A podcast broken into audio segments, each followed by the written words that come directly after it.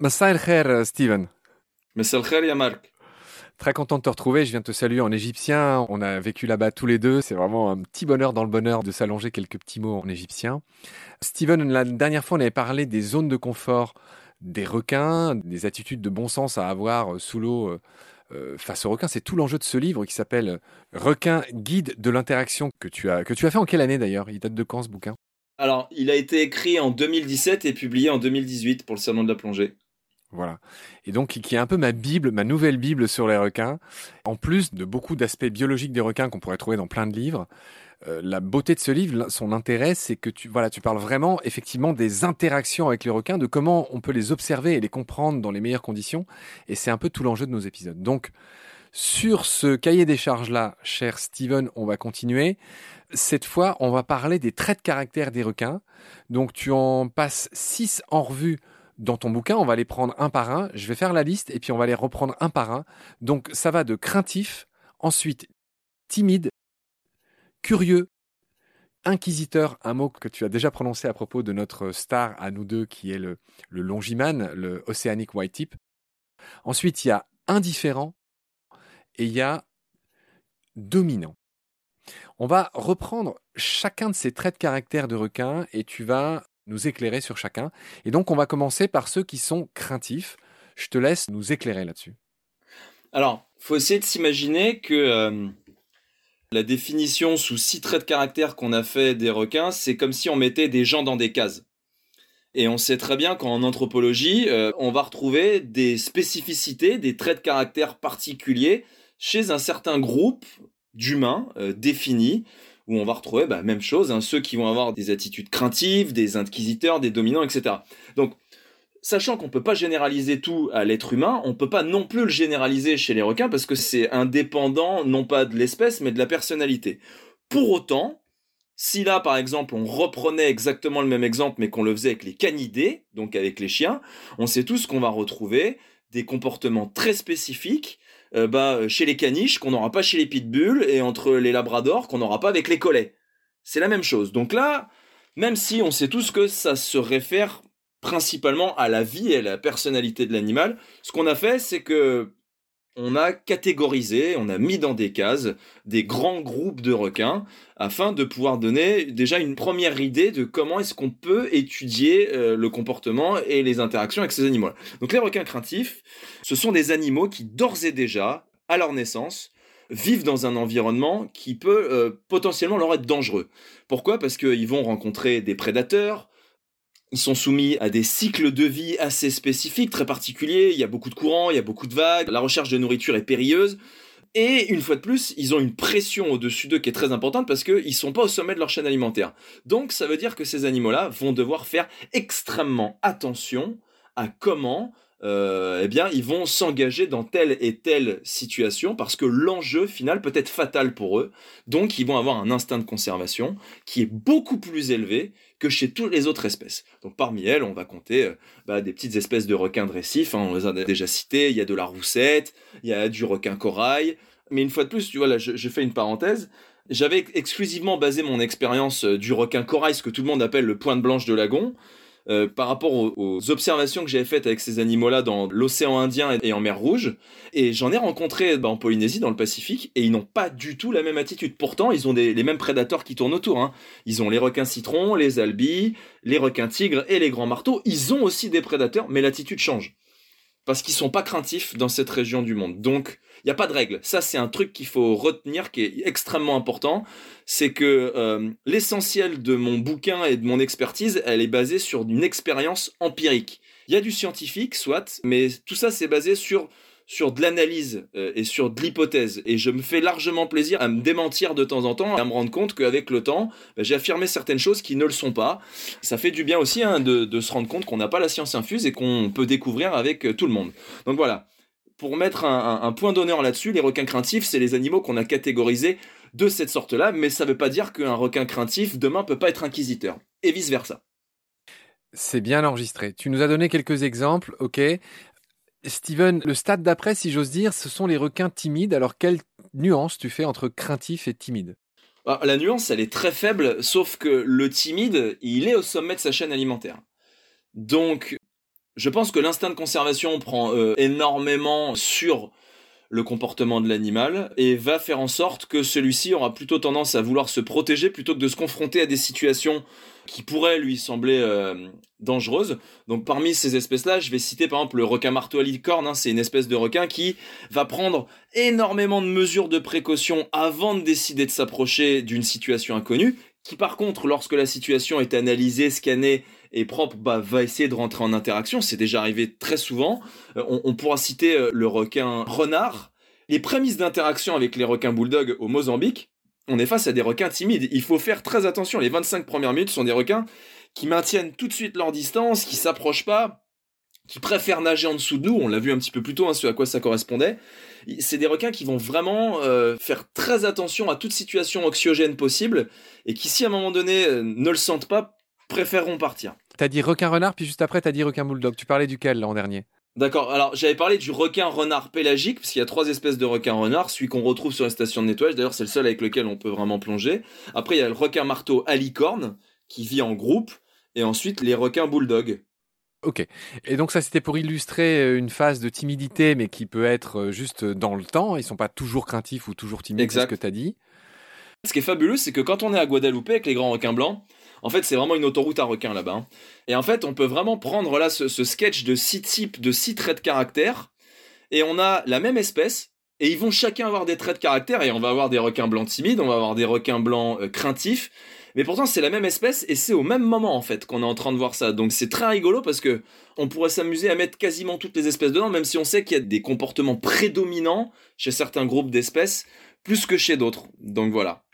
Ça marche. Donc le trait de caractère qu'on va explorer avec toi après, ce sont les requins curieux. Et là, ça aiguise ma curiosité. Et à nouveau, on rebascule dans le monde du fameux Longiman, le curieux.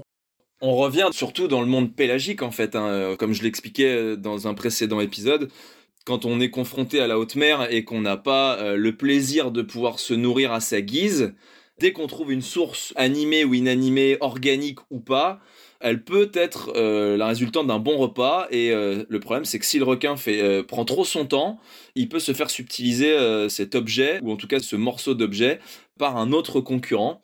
Chose qu'il n'accepterait pas. Donc, il a un instinct de conservation, lui, qui est très élevé, mais qui est basé sur, sur de la territorialité, dominance, curiosité. C'est un animal qui va venir très vite au contact afin de définir ce à quoi il a affaire. S'il est face à un animal vivant, sa préoccupation première sera de définir le rang social, qui domine qui?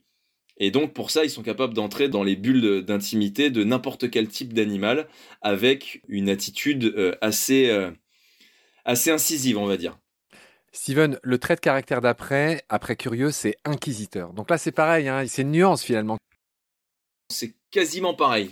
Sauf que l'attitude du requin inquisiteur va être euh, plus claire. On va dire qu'un requin curieux est plus à la recherche de quelque chose, alors qu'un requin inquisiteur, il a loqué euh, sa cible et il sait exactement pourquoi est-ce qu'il va dessus.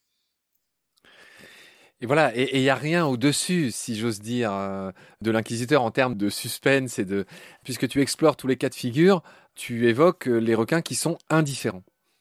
Alors ouais, les requins indifférents, c'est c'est assez bouleversant. Moi, je le prends très mal parce que euh, généralement, on cherche à un moment donné sous l'eau à créer de l'intérêt en fonction de son activité sonore ou en fonction de son attitude, de comment on se place, etc. Et les requins indifférents sont des animaux qui ont depuis très longtemps toutes les informations, toutes clés en main qui va définir bah, leur passage à proximité d'un groupe d'êtres humains, par exemple, et qui n'en ont absolument rien à faire. Donc là, on peut essayer de faire ce qu'on veut, changer de position, se mettre en groupe, changer de place. Il n'y a rien qui pourra solliciter l'attitude de l'animal et il va juste passer d'un point A à un point B négligeant tous ces espaces d'évolution. Donc ça, généralement, c'est des très gros requins qui font ça et qui en plus de ça ne se sentent absolument pas en danger au contact de l'homme, par exemple. Dans le bouquin, on met un requin-baleine, mais il n'y a rien de pire que se faire passer à côté par un requin-baleine qui se moque littéralement de qui on peut être. On est un, vulgaire moucheron pour lui. Euh, mais j'ai déjà eu ce, genre d'interaction avec des requins gris de dans la passe de Fakarava ou ailleurs, aux Maldives, hein, pareil, qui sont tout simplement en train de ventiler euh, le long euh, du tombant. J'ai eu la même chose avec des requins citrons aux Bahamas ou d'autres espèces de requins euh, des merceaux benthiques ou pélagiques. Hein. c'est déjà arrivé. Hein. Alors là, je souris depuis tout à l'heure, je te laissais finir. Alors, moi aussi, j'ai plongé au Mexique, au nord du Yucatan. Il y a un endroit où il y a énormément de requins-baleines. Et j'ai vécu ça. Et c'est drôle parce que quand on s'est appelé pour préparer l'émission, tu m'as surpris parce que tu m'as dit il n'y a pas de requin plus chiant que le requin baleine. Parce que en gros, c'est vrai, il s'en fout complètement qu'il y ait des gens autour de lui. Pour le coup, il y a zéro interaction. Et tu avais l'air de me dire que vraiment tu trouvais. Enfin, tu as dit que c'était magnifique, bien sûr, un requin baleine, mais que c'était vraiment très ennuyeux. Ah bah oui, ou on le voit nager ou on le voit manger. Dans les deux cas, il se moque de notre présence. Donc, alors cela dit, là aux Maldives, j'en reviens. Hein, j'y étais en en mars 2022 euh, et j'ai vu un requin baleine euh, par territorialité pousser trois plongeurs qui étaient entre lui et sa nourriture. Hein. Donc euh, comme tu le répètes quasiment à tous nos épisodes, il n'y a rien de fixé dans le marbre et il faut toujours laisser une place à la variabilité, à la, surprise. Et c'est ce que tu es encore en train de dire. Ok, donc on, on laisse nos requins-baleines qui n'ont pas la cote auprès de toi. Ok, c'est ça ira, on le, retient. Moi, j'avais bien aimé en voir un, mais c'est vrai. Je me souviens que, en plus, ils nagent de manière extrêmement placide, mais même en nageant de manière placide, ils vont cinq fois plus vite que le meilleur de tous les plongeurs. Donc la plage d'observation est très réduite. Il faut, mm. vraiment y aller, euh, comment dire, keep up the pace, comme on dit en anglais, c'est-à-dire pour maintenir le rythme. ouais. Ouais, exactement. Voilà, c'est quelques minutes, euh, et, ou alors après, faut reprendre le bateau, euh, se faire relarguer, etc. Enfin, c'est effectivement, c'est pas très joli, joli. Steven, le dernier trait de caractère dont tu parles dans le livre, c'est, c'est intéressant aussi, ce sont les requins dominants.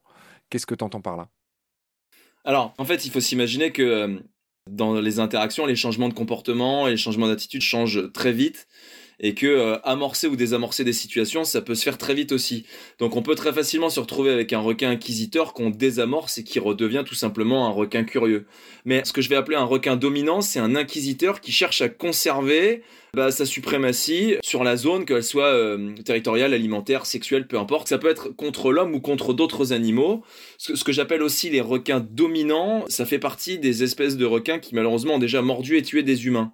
On dénombre 14 espèces de requins hein, qui ont déjà mordu euh, et tué des êtres humains, euh, dont 5 qui sont un peu plus réputés que les autres et qui ont mauvaise presse. Euh, et c'est dans cette classe-là que je catégorise ces fameux requins dominants, qui ont une tendance régulière à nager au-dessus de la zone d'évolution des plongeurs.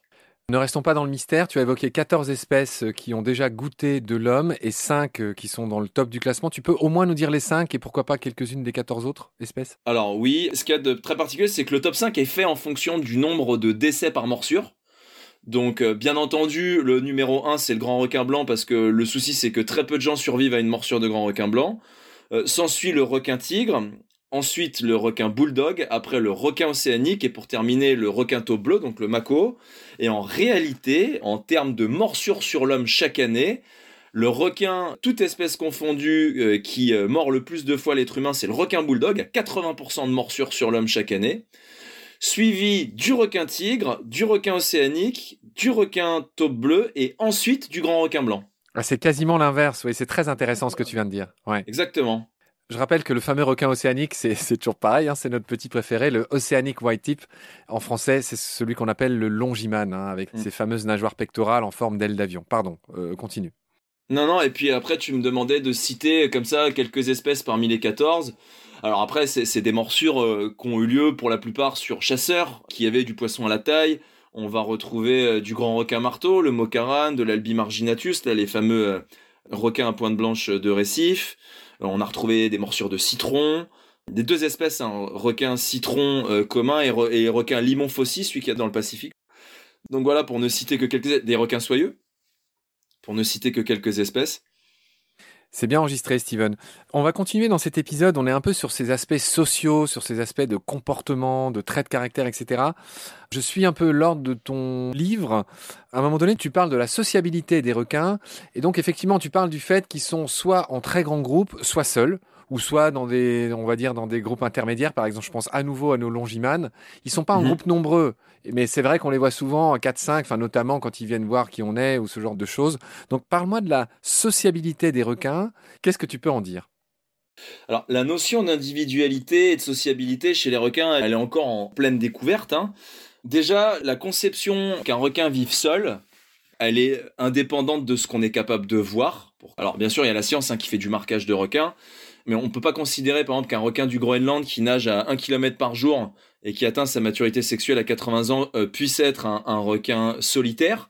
tout simplement parce que, bah, à un moment donné, il va se retrouver sur des aires alimentaires, sur des aires d'accouplement, etc., etc. Donc, ce que je veux dire, c'est qu'un un animal qui vivrait euh, pour autant seul toute sa vie, en ermite, n'aurait pas du tout les codes sociaux appliqués à une rencontre avec d'autres animaux de son espèce ou d'une autre espèce de requin, euh, voire même d'autres espèces animales sous-marines. Donc, j'aime penser que les requins sont tous des animaux sociaux, en intra ou en interspécifique, voire même avec euh, bah, des animaux qui sont même pas du monde sous-marin. Donc, je rappelle un interspécifique c'est deux animaux d'espèces différentes et intraspécifiques, c'est deux animaux de la même espèce. Donc, ce qu'on peut retenir de la sociabilité chez les requins, premièrement, c'est qu'il y a une hiérarchie de dominance qui est basée sur le sexe. Les femelles dominent toujours les mâles et elles sont toujours plus grosses. A été observé qu'il y a des ségrégations mâles-femelles qui ne se mélangent pas. Pourquoi? Parce que euh, la plupart du temps, les mâles atteignent une maturité sexuelle beaucoup plus jeune que les femelles et auraient tendance à harceler les femelles qui, elles, ne sont toujours pas prêtes sexuellement à s'accoupler. On se rend compte aussi que dans ce cas de figure, les femelles étant plus grosses et ayant un accès à la nourriture avant les mâles parce qu'elles sont dominantes dans euh, la pyramide hiérarchique, les mâles auraient moins accès à la nourriture, seraient beaucoup plus chétifs, auraient tendance à attraper beaucoup plus de maladies et donc serait beaucoup moins fort ensuite, euh, aurait beaucoup moins d'énergie pour pouvoir, eh tout simplement euh, s'accoupler avec les femelles. Donc, ça, c'est des choses qu'on observe très bien dans différentes régions du monde. Les requins peau bleus des Açores, il n'y a pas une femelle. Peu importe l'endroit et l'activité depuis 15 ans, les observateurs n'ont jamais vu une femelle. Moi, par exemple, quand je nage en mer Rouge, le ratio mâle-femelle chez les carcariniformes que j'observe, et principalement les requins gris, les requins océaniques, donc les longimanes, les requins soyeux, les requins marteaux, etc., je suis sur un ratio de 85% d'observation de femelles pour 15% de mâles. Lorsque je travaillais aux Bahamas, euh, j'observais essentiellement des femelles. Ça ne veut pas dire que les mâles n'existent pas, c'est dire qu'ils sont juste ailleurs et qu'il y a vraiment des, des groupes qui sont fondés et qui à un moment donné font que pour une migration quelconque ou pour un rassemblement alimentaire, j'ai eu une chance inouï, c'est de plonger sur une carcasse de baleine à bosse euh, à Ali Walshall en 2015, sur laquelle on avait 25 euh, requins tigres avec mâles et femelles qui se partageaient la carcasse avec des requins bulldogs et deux requins blancs en même temps dessus, et où il y avait donc toute cette hiérarchie qui se mettait en place.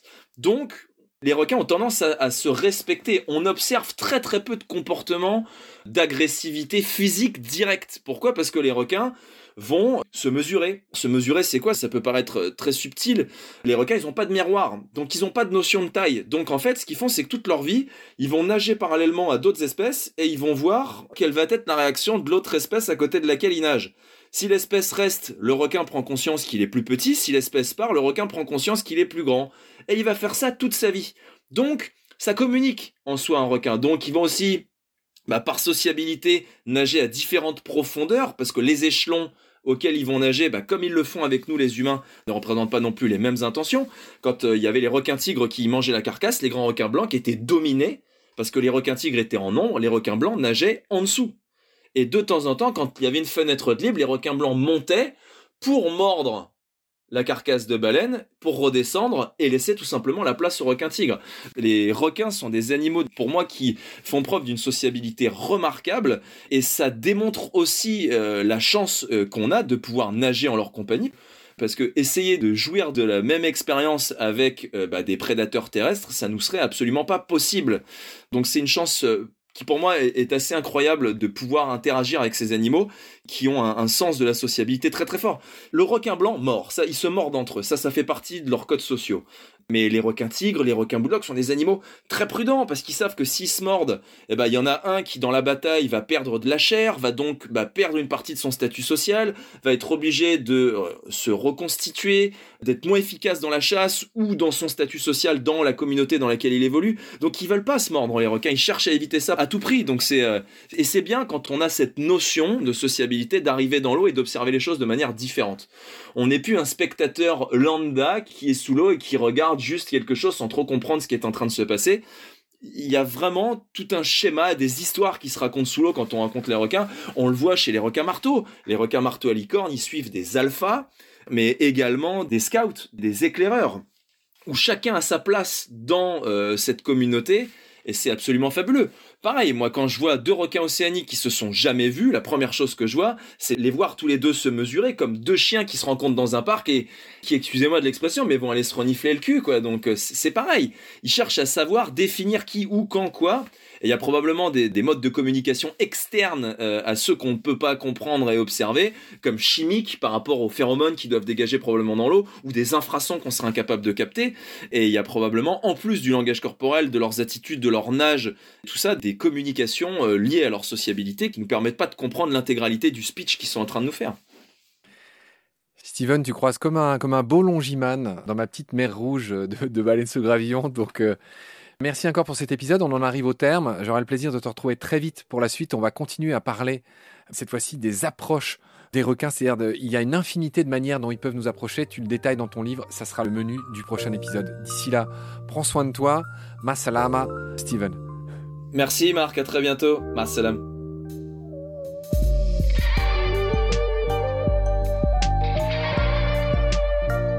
C'est la fin de cet épisode.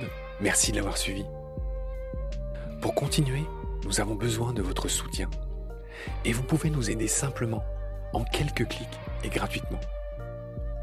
Il suffit par exemple d'utiliser le moteur de recherche solidaire Lilo. Ainsi, chacune de vos recherches sur Internet générera des gouttes qui seront reversées au projet de votre choix, comme Baleine sous gravillon par exemple. Vous pouvez par ailleurs vous abonner à nos podcasts comme d'habitude, partager les liens devenir adhérent de l'association BSG ou encore faire un don sur Helloasso ou sur Tipeee. Grand merci par avance. Je remercie tous mes équipiers pour leur aide précieuse. Je vous retrouve bientôt pour de nouveaux épisodes. Et d'ici là, prenez soin de vous et de ce qu'il y a autour de vous. Merci. À bientôt.